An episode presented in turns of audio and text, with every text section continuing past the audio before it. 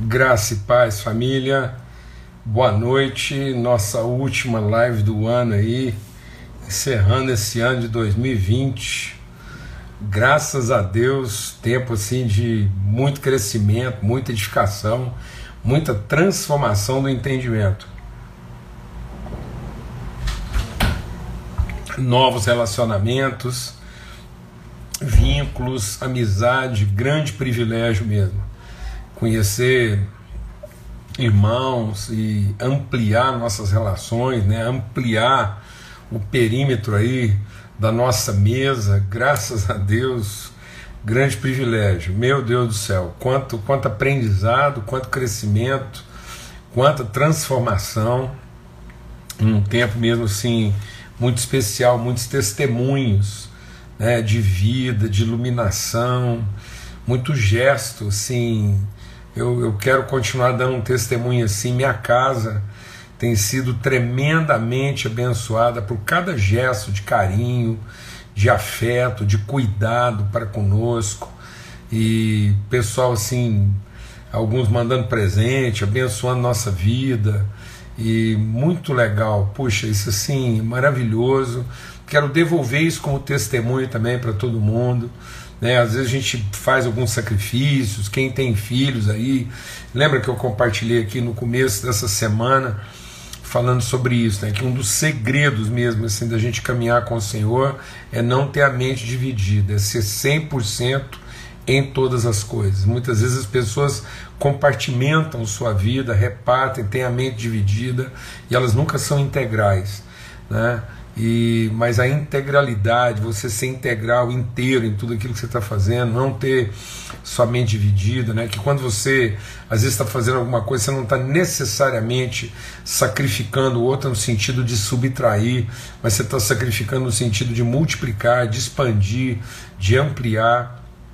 Então, assim, tremendo isso. E aí a gente acaba vendo esse testemunho acontecer em casa, né? Então, assim, às vezes aquilo que parecia ser uma subtração, na verdade era uma multiplicação. Amém, amados? Eu, até, eu sempre faço essa pergunta e, e como engenheiro, né, como homem de exatas aí, quando você vê Jesus partindo o pão, que operação matemática ele estava realizando? Se você tivesse que significar o partir do pão numa operação matemática, qual seria? se você tivesse que dar uma matrix para o Partido Pão. Então, se a gente fosse dar assim, uma, uma sentença, transformar o Partido Pão numa equação, né, não seria divisão. Jesus não estava dividindo o pão, ele estava multiplicando o pão.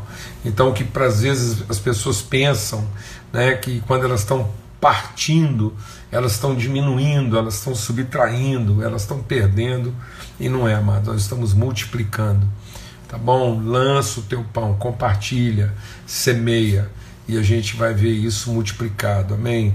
É sempre assim, é a, a, tudo aquilo que a gente faz, tudo aquilo que a gente entrega é para potencializar, é como incremento. Por isso que é sal. Sal nada mais é do que um potencializador, um catalisador, né?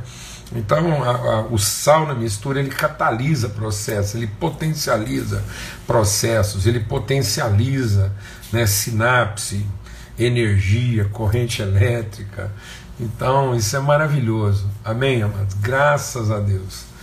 Muita alegria, muitos desafios, né? muita, muita dor, e mais dor de crescimento, dor de transformação, dor de conhecimento. Muito privilégio. Eu me sinto extremamente privilegiado de ter é, ouvido né, o sopro de Deus quando Deus soprou suavemente no nosso coração, lá nos primeiros dias dessa quarentena, que ninguém sabe direito ainda como é que isso vai, mas o Senhor soprou e a gente é, respondeu, convidamos para essa mesa e tanta coisa tremenda, tanta coisa maravilhosa, tanto testemunho de cura, de superação, de consolo, uns abençoando os outros, crescimento espiritual. Muito bom mesmo, tá bom, amados? Então, assim, queria orar agora, agradecer a Deus por mais esse tempo juntos e gratidão mesmo e louvar a Deus, né? Porque todas as coisas. Não são algumas coisas, não são quase todas as coisas. Não, todas as coisas. Todas as coisas cooperam para o bem daqueles que amam a Deus, que são chamados, né? aqueles que são vocacionados, que entendem essa vocação, né? essa provocação de Deus na nossa vida. Tá bom? Graças a Deus. Pai, muito obrigado, obrigado mesmo pelo teu amor, pela tua bondade, a tua fidelidade, a renovação da tua misericórdia, a sustentação do Senhor na nossa vida, esse derramar de paz, de graça, de favor, de revelação e instrução. Ó Deus, a cada reflexão o Senhor vai limpando, lavando, né, removendo as escamas dos nossos olhos, trazendo entendimento, em nome de Cristo Jesus, o Senhor. Deus bendito, Deus de misericórdia.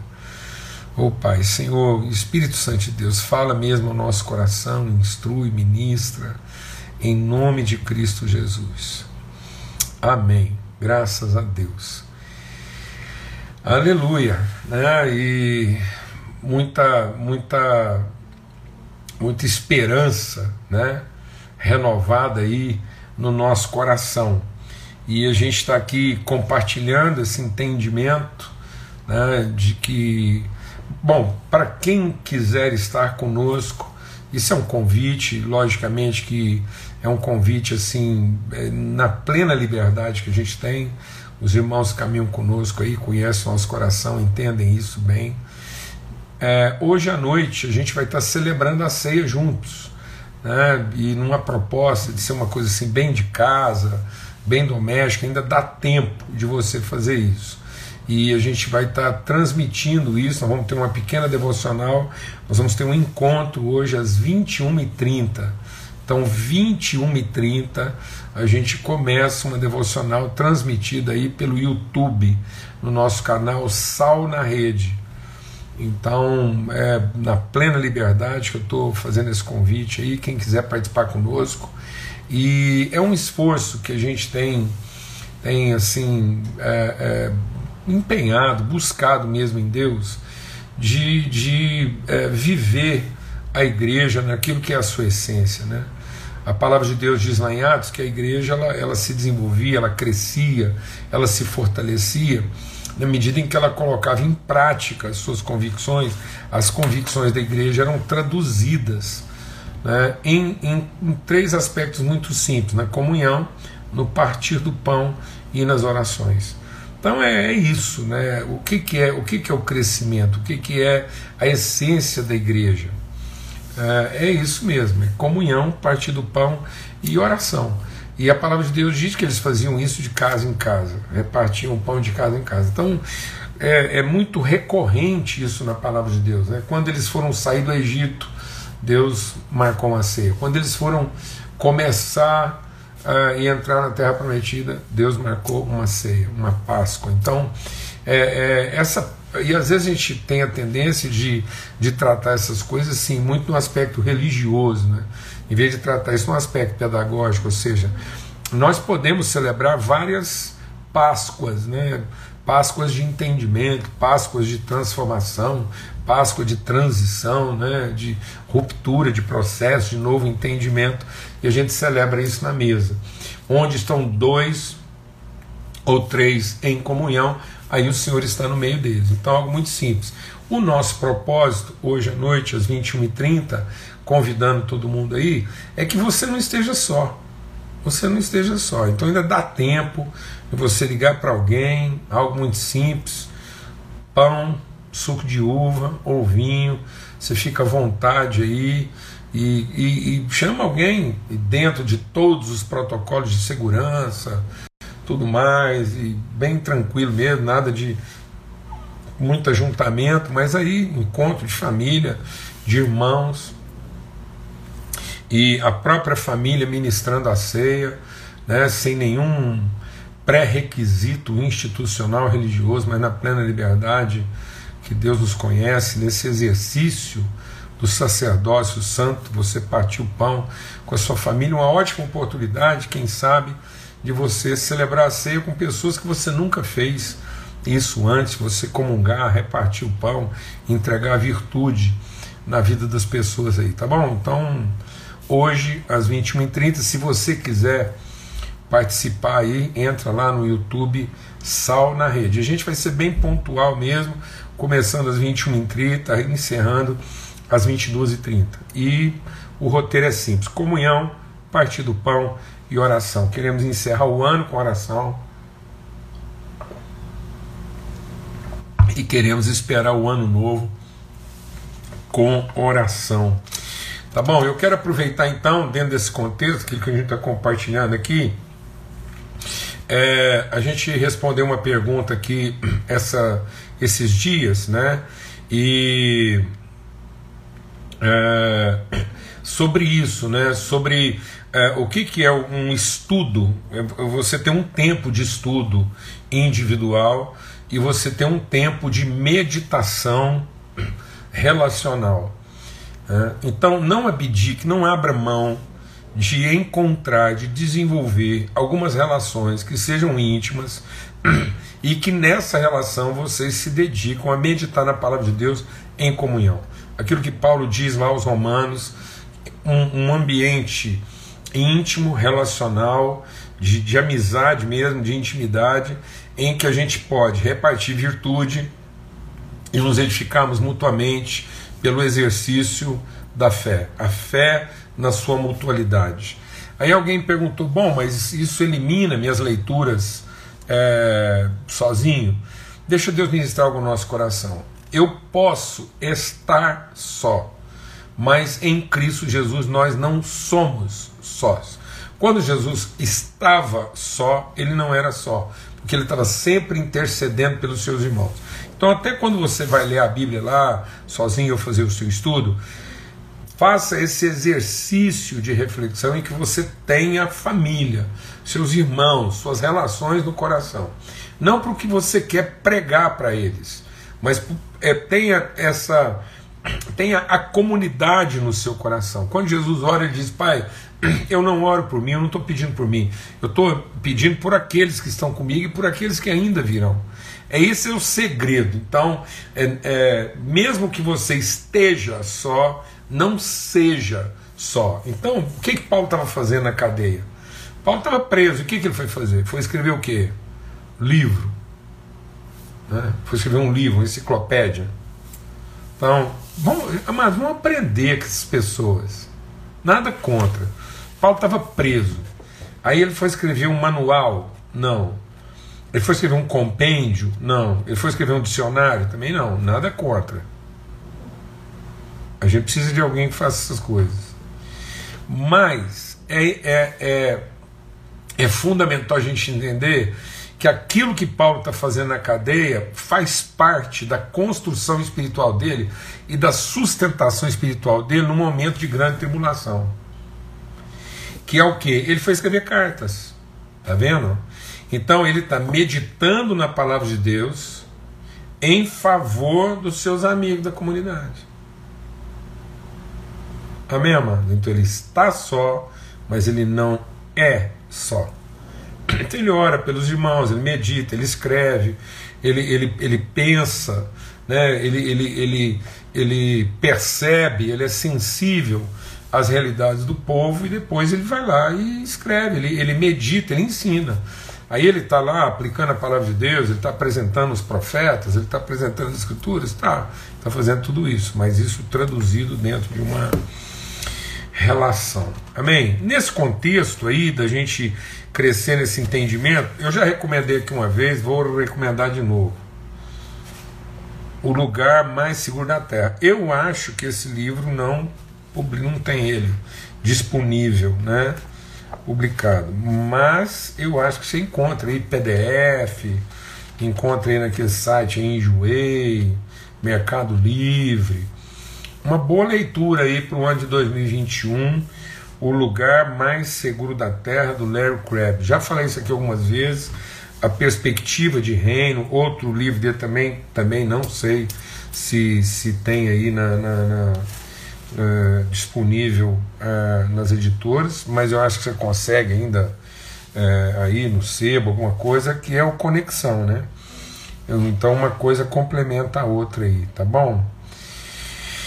É, e ele, ele fala muito dessa questão da igreja como comunidade relacional, né?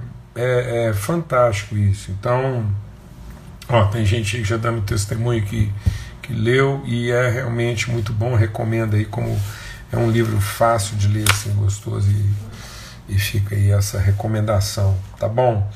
É, outra coisa que perguntaram que acho que é interessante a gente comentar aqui dentro desse contexto assim né, é, de tudo que a gente está meditando. Lembra? Eu queria salientar alguns pontos aqui, né, que eu acho que são recorrentes aí né, na, na essência das perguntas. Um é a gente saber fazer essa diferença entre direito e responsabilidade. Então, se eu quiser ensinar os filhos, se eu quiser é, é, é entender mesmo assim é, o, o, que, que é o que, que é o meu engajamento na sociedade, até na própria igreja, é entender responsabilidade. Isso, inclusive, muda a sua relação com a sua congregação, muda a relação com a sua empresa, muda a relação com a sua comunidade. Muita gente, às vezes, está sofrendo o, a, a coisa dele, a relação dele com a igreja está insuportável porque ele tem uma expectativa de igreja, ele se vê ferido no seu direito àquela igreja, uma igreja que facilitaria o seu ministério, ou facilitaria, ou reconheceria melhor a sua atuação, em vez de ele se colocar como alguém que tem a responsabilidade daquela de tudo aquilo. Então, eu ainda compartilhei ontem, enfatizei bastante alguns temas, né? Ontem eu falei no caso lá é, do aborto, de qualquer outro assunto social. Né? Então a gente não pode, como igreja, eu percebo assim, amados, eu queria assim, ser muito transparente com vocês. assim Eu percebo que às vezes a gente trata, trata desses assuntos é, com, com um, um, viés de indignação que é mais uma, uma susceptibilidade do que uma uma sensibilidade. Às vezes a gente está mais ofendido, magoado, do que propriamente indignado com a situação. Quem está indignado, ele assume a responsabilidade, ele se posiciona, ele se oferece, ele chama para si. Né? Quem está tá apenas aborrecido, se sente ofendido, eles apenas critica. Então, não cabe ao profeta, deixa o Espírito de Deus ministrar no nosso coração, não cabe ao profeta a amargura, o ressentimento mas cabe a indignação. Eu estava conversando com um amigo muito querido nosso, a gente falando sobre isso, é, que é que é a questão é, do, do, papel profético, né? O papel profético, o profeta, ele é uma perspectiva de provisão, né? E não de previsão. A gente não está aqui para ficar adivinhando o futuro mas a gente está aqui para assumir a responsabilidade dele. Então, quando Deus te dá uma visão, quando Deus te dá uma percepção, uma sensibilidade, é porque Ele te dá também as condições de você assumir responsabilidade sobre aquilo. Então, toda vez que você vai perceber um assunto que, que, que, que você é sensível àquele assunto, e aquele assunto mexe com você, você vê aquilo na rua, você, você tem uma percepção, você tem uma inquietação, então eu quero te falar uma coisa. Deus te ungiu, Ele te preparou, Ele te abençoou para isso, para que você possa ir lá e, e assumir a responsabilidade. Então seja mais ousado. Né? Então, em lugar de ficar ofendido, em lugar de se tornar um crítico daquela situação, ou até de se engajar é, de uma forma assim reacionária, reativa, né, ou antagonista, você possa se engajar como alguém que, que se percebe, se vê responsável e em condições de dar luz e dar direção a essas coisas. Sempre que a gente tiver uma sensibilidade, isso é um grande sinal de que, muito provavelmente, Deus já me abençoou para aquela realidade, me deu autoridade naquele sentido. Amém? Isso é uma ótima forma de você entender onde é que Deus está querendo. E outra coisa que a gente falou muito aqui, uma vez entendida essa questão de responsabilidade e não de direito, a gente também volta para essa questão da integridade. Então eu vou ser integral em tudo. Eu não estou lá uma parte, uma coisa, uma parte. Então eu não estou lá uma parte de mim. Né? É, é, tão ruim quando alguém fala assim: ah, você é obreiro de tempo integral, amado. Nós somos tudo de tempo integral, não tem jeito de. Então, eu, agora, às vezes eu não sou de dedicação exclusiva numa determinada atividade. Eu, às vezes eu tenho várias atividades, mas eu sou integral em todas, as, em todas elas, tá bom?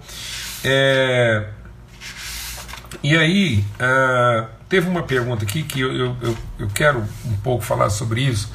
Muita gente pergunta, comenta né, sobre essa questão hoje do, do suicídio. Né? Muita gente tirando a vida. O Brasil é um dos campeões mundiais de suicídio, né? e, e principalmente suicídio jovem e suicídio idoso. Né? O, o, os grupos com maior incidência de suicídio no Brasil vão até 30 e depois de 70. Isso revela o quê? Que nós estamos nos tornando uma sociedade meio insensível. Né? É, é, é, é quem está fora não quer entrar e quem estava dentro está arrumando um jeito de sair. Essa que é a verdade. Então só quem está ali às vezes naquele burburinho, naquele no olho do furacão, consegue ter às vezes assim alguma algum torpor, né, algum entorpecimento e não perceber isso. Mas muitas vezes o estilo de vida que nós estamos vivendo é, não faz muito sentido para quem está chegando e principalmente não faz sentido para quem entregou a vida toda para isso e depois tem uma sensação de que não alcançou o seu verdadeiro propósito. Olha, é, o, o suicídio hoje ele, ele, ele não significa apenas que a pessoa quer morrer. Não é, muitas vezes a pessoa, uma grande parte das pessoas que estão se suicidando hoje, eles, eles não querem morrer, eles não querem viver. Então ele não está é, buscando a morte, ele está recusando aquilo que nós estamos chamando de vida. Ou seja, a vida está perdendo significado para muitas pessoas. E às vezes a vida faz sentido na forma como ela está sendo vivida, faz sentido para muita gente que está aí na ambição, na cobiça, né, na, no apetite e tal. Mas para que às vezes uma pessoa que, que é, a Ana comentou aí, né? Para descansar dos problemas. Ana, eu tenho tratado com muitas famílias, muitas pessoas. Eu, eu, eu sinceramente nem não sei se eu consigo afirmar se seria para descansar dos problemas. Eu creio que talvez é porque não há, as pessoas não estão percebendo nem sentido em enfrentá-los. É uma absoluta falta de significado mesmo.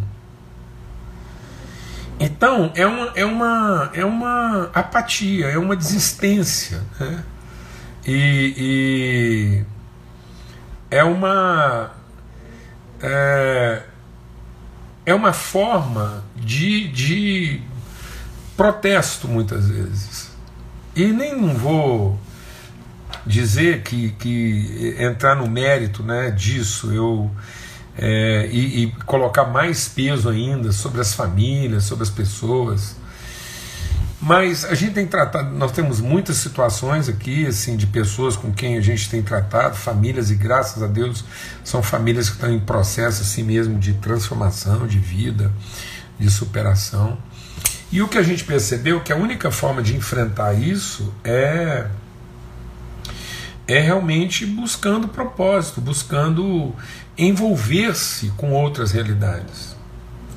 Nós estamos vivendo uma vida com muita segmentação, com muita, é, é, muita separação, então não há um fluxo. Né? É, é, é essa, essa, essa, esse isolamento que se cria, essa condição né, que, que, que as pessoas estão criando de, de, de tribos muito fechadas, muito herméticas, essa coisa que obriga as pessoas a ter que escolher né, um, lado ou outro, um, um, grupo ou outro, uma tribo ou outra, e aí não há, uma, não há um sentido relacional nisso, não há, uma, não há uma sensibilidade, uma percepção, então não há uma cooperação. Né?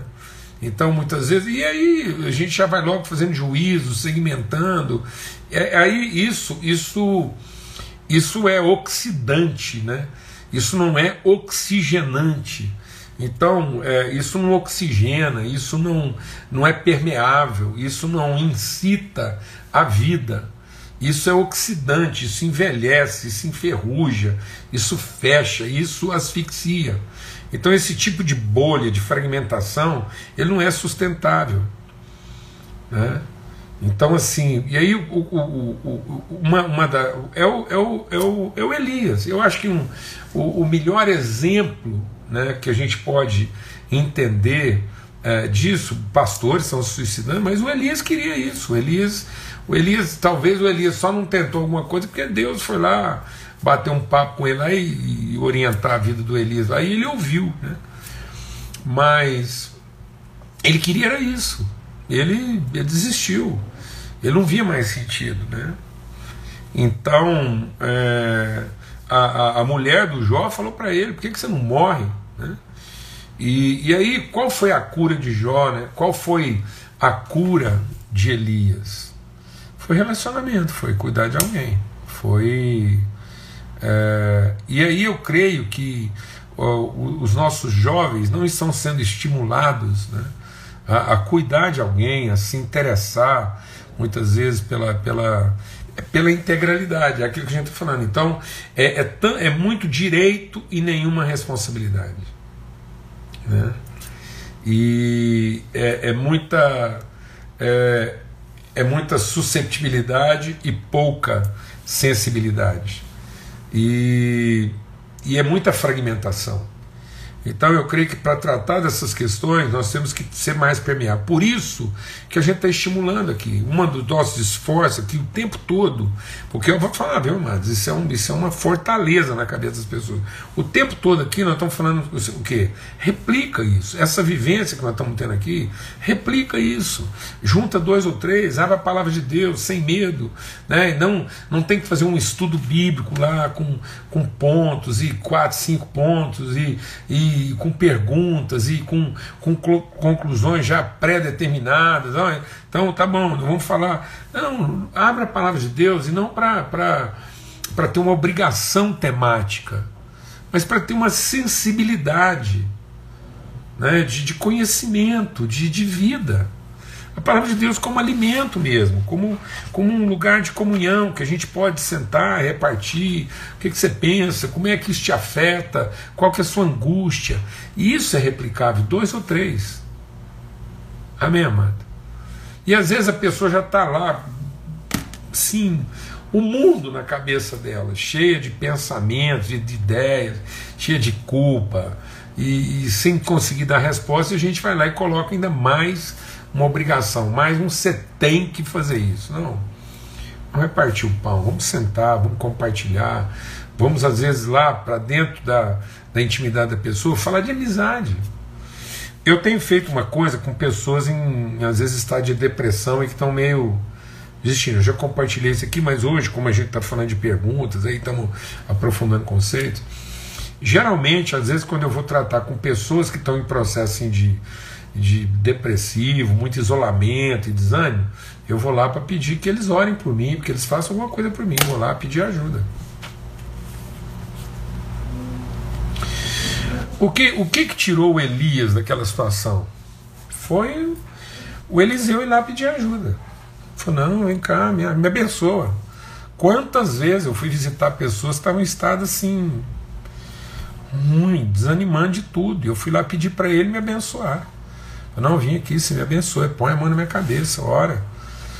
Você está aí o dia inteiro pensando, está aí assim, angustiado, está só, né, assim, a casca, então você está com a sensibilidade lá em cima, ora por mim, me abençoa, vim aqui te pedir ajuda.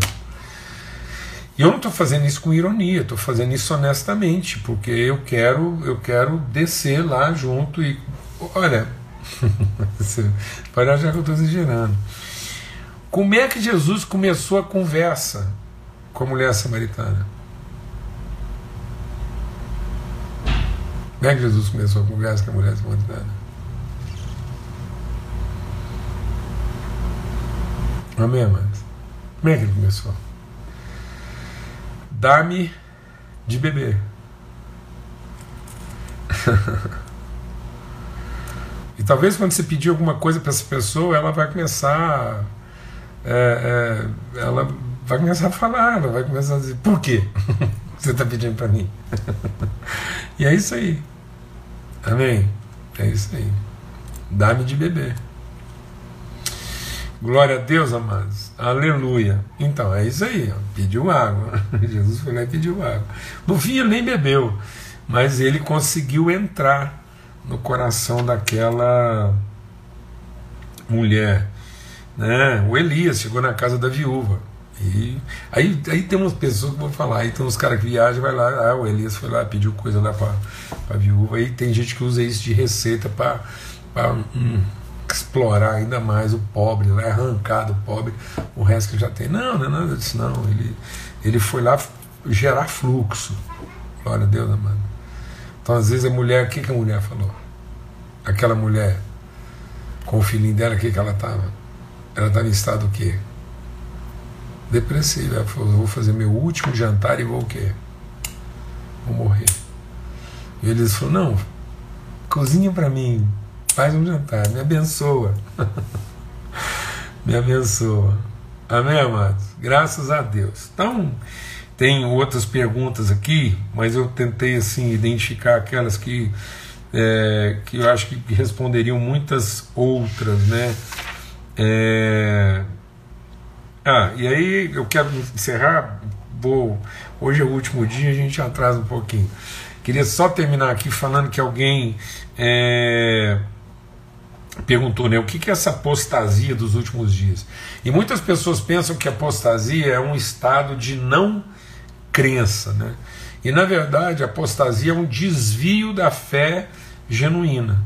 Então o mundo está mergulhando num estado de uma forma de crença que não é uma fé genuína. Então, deixa Deus ministrar algo no seu coração. Incredulidade não é ausência de crença. Incredulidade é a pessoa estar cheio de uma crença que se opõe à fé verdadeira. Crença na capacidade, crença no mérito, crença no dinheiro, no, no, no direito. Então, muitas pessoas hoje, um, uma pessoa sem crença, ele não resiste à fé. Então o que, que faz a gente se tornar incrédulo? É porque nós estamos carregados de crença. Por isso que Deus perguntou para Adão. O que, que Deus perguntou para ele? Quem te fez saber que você está falando? Quem colocou uma crença aí no seu coração? Então, quem era o símbolo da incredulidade nos dias de Jesus? Os fariseus. E os fariseus não eram pessoas não crentes. Eles eram crentes no aparente. Amém? Então, é e essa crença faz com que a gente resista ao Espírito. Então só é fé quando é essa convicção formada a partir de uma resposta à revelação do Espírito. Por isso que o pecado contra o Espírito Santo ele não tem perdão, porque não tem arrependimento. Então muitas pessoas perguntam: ah, o que é o pecado contra o Espírito Santo? Rebeldia. Rebeldia. É você não querer ser guiado pelo Espírito, ser orientado pelo Espírito, ser, ser iluminado pelo Espírito, porque você está carregado com as suas crenças. Né? Então você resiste. Então, é, é, é, interessante isso, né? Eu até anotei aqui que, que deixa eu achar aqui. É, Oh, Jesus. Estava aqui anotado para mim compartilhar aqui. Isso. O ser humano não pode produzir sua própria salvação, mas ele pode negá-la. Então, eu não, eu, não, ah, eu, não, eu não produzo a minha salvação. Então, a obra da salvação é um processo de submissão à voz do Espírito. Então eu não, eu não posso produzir a direção do Espírito Santo, mas eu posso resistir a ela, eu posso negá-la, eu posso não querer. E muitas vezes eu não quero, a pessoa não quer, por quê? Porque ela está carregada de uma forma de pensamento corrompida que não é o verdadeiro conhecimento do amor de Deus. Amém? A gente vai falar mais, se Deus quiser. Né? A gente vai ter muita mesa aí, assim, eu, eu queria apenas é, ter esse tempo aqui para a gente encerrar esse ano. amanhã, se Deus quiser, se Deus quiser, estou te convidando aí, faz um esforço para a gente estar tá junto no primeiro dia do ano, primeiro dia de 2021, viração do dia, 18 horas, seguimos firme aqui. Então vamos, né, vamos lançar essa semente aí no nosso primeiro dia do ano. Quero estar aqui com os irmãos, compartilhando, meditando também e refletindo sobre algumas coisas assim bem essenciais aí para esse ano e tendo um tempo de oração. Amém? Graças a Deus, muita alegria, muita gratidão de poder desfrutar desse lugar no coração dos irmãos. Me sentir assim tão acolhido, tão honrado, tão dignificado nessa relação. Uma bênção para mim, para toda a casa, todo o ministério, família, amigos. E hoje, se você quiser estar tá com a gente, 21h30 lá no YouTube, no canal Sal na Rede. Fica à vontade, não vai ter nenhum assim é, viés institucional, não. Encontro de amigos mesmo para a gente partir a ceia juntos. Então hoje às 21h30, das 21h30 até é, às 22h30, só uma hora aí, a gente vai ter um tempo de comunhão, partir do pão e oração. Tá ok? E amanhã, se Deus quiser, às 18 horas a gente está junto. Que o amor de Deus, o Pai, a graça bendita do seu Filho Cristo Jesus, a comunhão, revelação, o consolo, o consolo do Espírito Santo de Deus seja sobre todos. Que sua vida, sua casa, sua família sejam absolutamente consolados por aquilo que o Espírito do Senhor nos revela a partir da Sua palavra encarnada diante de nós por Jesus. Amém? Forte abraço a todos. Até logo mais para aqueles que vão participar com a gente. E até o ano que vem, amanhã, se Deus quiser. Tá bom? Forte abraço.